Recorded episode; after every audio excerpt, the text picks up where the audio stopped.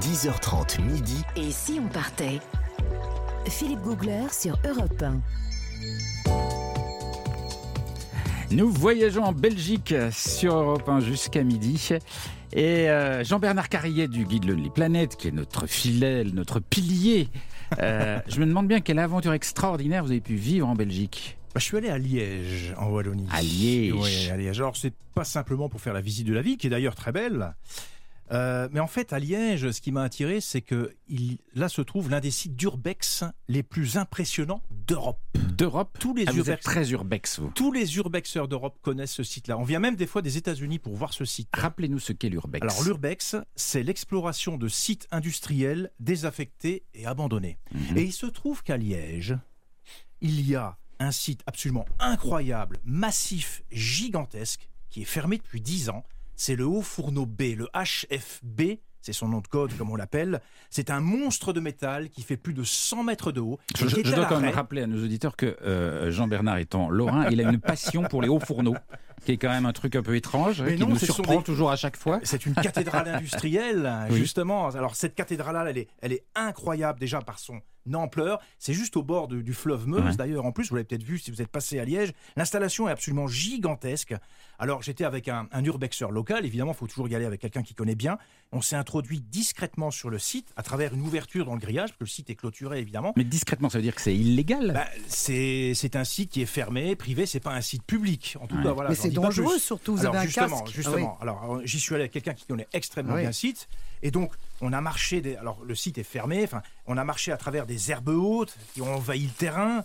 Euh, Il y a des voies de chemin de fer avec des ronces partout. Il y a des wagons rouillés qui sont abandonnés. Et petit à petit, petit à petit, donc on s'approche de ce colosse de métal. Effectivement, la rouille partout. On traverse euh, d'immenses bandes transporteuses. Il y a des bâtiments dans, laquelle- dans lesquels il y a d'énormes ponts roulants, des poulies, des tableaux électriques, et puis des tubulures. Partout, un enchevêtrement énorme de tuyaux de toutes les formes, dans tous les sens. Parfois, certains sont tagués parce que certains ont laissé une signature visuelle. Et puis, il y a des drôles de bruits aussi là-dedans. On est complètement coup- coupé du monde extérieur, des bruits d'objets en métal qui sont secoués par le vent. Ah oui. Il y a un côté un peu funèbre presque dans, cette, euh, dans ce site, dans cette friche-là. Mais ça- c'est- vous n'êtes pas en, en inquiétude là-dedans Mais si, pas- c'est oppressant quelque part. Mais en même temps, il y a la stature du colosse, du titan qui est face à moi et qui s'approche. On met un quart d'heure pour le rejoindre. Et effectivement, à un moment donné, je suis à la base du haut fourneau. Je lève la tête et je vois le monstre déchu, mais toujours debout, qui, nous- qui me toise du haut de ses 100 mètres. 100 mètres de. Vous imaginez, c'est une cathédrale d'acier. Et avec euh, l'autre urbexeur, on a décidé de rentrer à l'intérieur par une sorte de rampe en béton. Et là, j'arrive dans le sein des saints, le plancher de coulée. C'est une immense salle qui est collée à côté du creuset du haut fourneau. Le haut fourneau, c'est comme une grosse marmite. Et il y a de la poussière, on marche sur de la poussière, ça sent le goudron, le métal rouillé, il fait très sombre. Il y a juste quelques rayons de lumière qui viennent euh, éclairer nos pas. Et là, je vois sur le sol de ce plancher de coulée, je vois des gants, des casques, des tenues inifugées, des anciens fondeurs. Comme si les, sidéru- les sidérurgies s'étaient absentés quelques minutes et qu'ils allaient revenir. Ça donne un, un côté encore plus poignant à cette visite. Et j'avais comme l'impression d'être un égyptologue qui est entré au cœur de la pyramide et qui a trouvé la salle la plus sacrée. Et là, effectivement, je suis sur la, à la base du haut fourneau, là où toutes les heures 30 avait lieu la coulée. C'est ça le côté magique du site. La, coûtée, la coulée, c'était la phase la plus spectaculaire de l'industrie sidérurgique. Il y a une machine qu'on voit toujours qui est sur place, qui est Mhm. une espèce d'immense perceuse, qui perce la base de ce creuset. Et il y avait une giclée de fonte qui était libérée dans un vacarme effroyable, comme un volcan qui entre en éruption. Et la fonte, eh ben, c'est le, le magma, c'est la lave qu'on recueille dans les gros wagons en forme de torpille qui sont en dessous, qu'on voit toujours depuis là où on se trouve. Il y a des feuilles, des, des ronces partout, mais on devine encore ces wagons qui recueillaient cette espèce de sève qui coulait du haut fourneau. Voilà. Alors tout ça, c'est fini. Cette usine s'est arrêtée à jamais. Ce haut fourneau ne coulera jamais plus. Il est comme une momie dans l'attente de son sort. Et je suis là, dans son ventre, à me remémorer mes souvenirs d'enfance en Lorraine. Alors je me suis assis, je me suis assis près Vous du êtes coulé. j'adore, j'adore le, Oui, le mal. révélateur. Ah oui, on peut pas se refaire, Philippe. hein.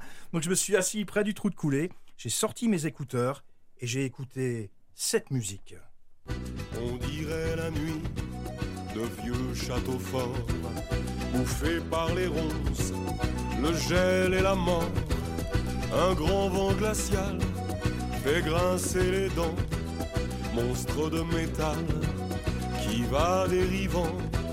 Je voudrais travailler encore, travailler. Voilà, Bernard Lavillier, Les Mains d'Or, la chanson culte de tous ceux qui aiment l'acier, ces sites euh, sidérurgiques qui soient euh, toujours en fonctionnement ou fermés. Alors c'était une aventure sous forme d'hommage à tous les hommes du fer, que ce soit de Belgique euh, ou d'ailleurs. Et je voudrais dire qu'effectivement, il ne faut pas inciter les gens, les auditeurs, les auditrices à aller sur ce genre de site, ça reste de l'urbex. C'est euh, une démarche qui est, privée. Maintenant, si on veut vraiment, euh, si on s'intéresse au tourisme industriel, il y a une autre ville en Belgique qui s'appelle Charleroi, que Ouais, vous connaissez peut-être, mon cher Philippe, où là, il y a des visites organisées de la ville, de la partie industrielle de la ville, où il y a des sites qui sont fermés, et il y a un, un guide euh, mandaté par l'Office de tourisme qui vous fera découvrir la- tous les anciens sites, toutes les friches industrielles de Charleroi. On là, sent- de manière officielle. On voilà sent une nostalgie chez vous. Oui, Je sais il y a une un partie un nostalgie de voir, euh, Bizarre, là. Alors, je, je- je voudrais aussi Moi, dire que le haut foutu le fourneau B- cafard. Ouais, il fout un peu le Je cafard. voudrais quand même dire que le haut fourneau B, alors c'est peut-être une petite lueur d'espoir, le haut fourneau B, pour l'instant, euh, il y a des projets de démolition, mais il y a aussi des projets de sauvegarde. Donc Mm. peut-être qu'une partie de ce haut fourneau sera gardée, et ça deviendrait peut-être un monument emblématique en Belgique.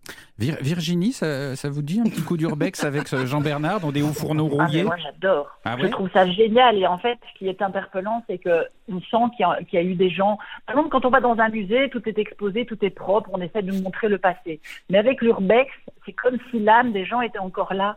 C'est vrai qu'on peut poser sur les yeux les, les yeux sur euh, bah, une chaise qui est encore comme ça. Il y a des salles de théâtre aussi. Ouais. Moi ça me bouleverse à chaque fois les scènes qui ne sont plus utilisées. Les...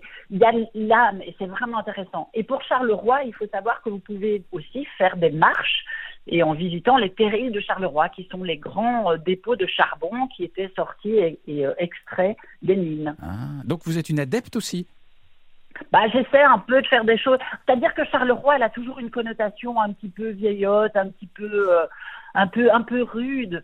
Mais il y a des gens passionnés et passionnants qui ont décidé de montrer le, le beau côté de tout ça et l'attrait intéressant.